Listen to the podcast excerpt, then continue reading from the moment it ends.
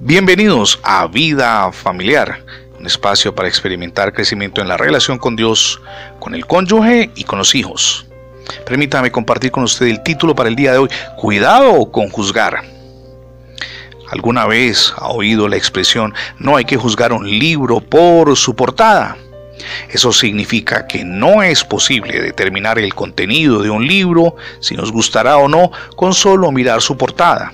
Es necesario abrir el texto y leer su contenido para poder juzgarlo. Una periodista muy conocida en los Estados Unidos escribió dos libros. Cierto día llegaron a su casa dos grandes cajas con ejemplares de sus libros recién salidos de las prensas. Entusiasmada, la periodista abrió las cajas pero quedó consternada al ver que una de ellas contenía ejemplares de su libro acerca del romance ocurrido durante unas vacaciones. Pero en la portada había una fotografía de un palacio gubernamental.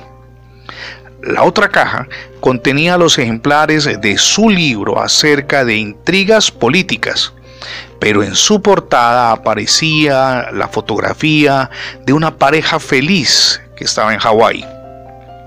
Por alguna extraña razón, la casa publicadora había intercambiado las tapas de los dos libros.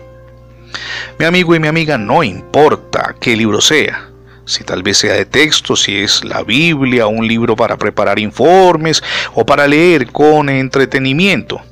Usted no podrá decir con certeza cuál es o cómo es su contenido hasta que lo lea. Si juzga un libro por lo que aparece en su exterior, es posible que nunca encuentre el tesoro que contiene en sus páginas interiores.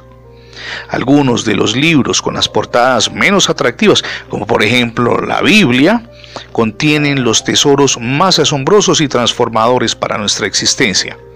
Permítame leer aquí el libro de Daniel capítulo 7 verso 10. El juez se sentó y los libros fueron abiertos. ¿A qué se refiere? Al momento en que Dios pondrá en evidencia quiénes somos. No importa lo que la gente piense de nosotros, importa lo que Dios sabe de nosotros, porque Dios no se guía por las apariencias y nosotros tampoco podemos incurrir en ese error.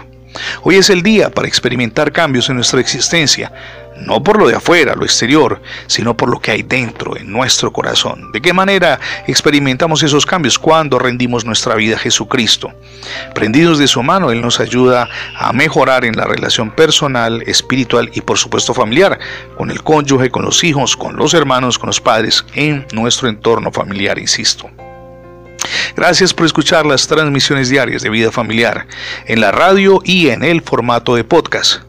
Recuerde que ingresando la etiqueta numeral devocionales vida familiar en Internet tendrá acceso a todos nuestros contenidos digitales alojados en más de 20 plataformas. También le animo para que usted visite nuestra página en internet, es radiobendiciones.net. Se lo repito porque es muy sencillo, radiobendiciones.net. Somos Misión Edificando Familias Sólidas y mi nombre es Fernando Alexis Jiménez.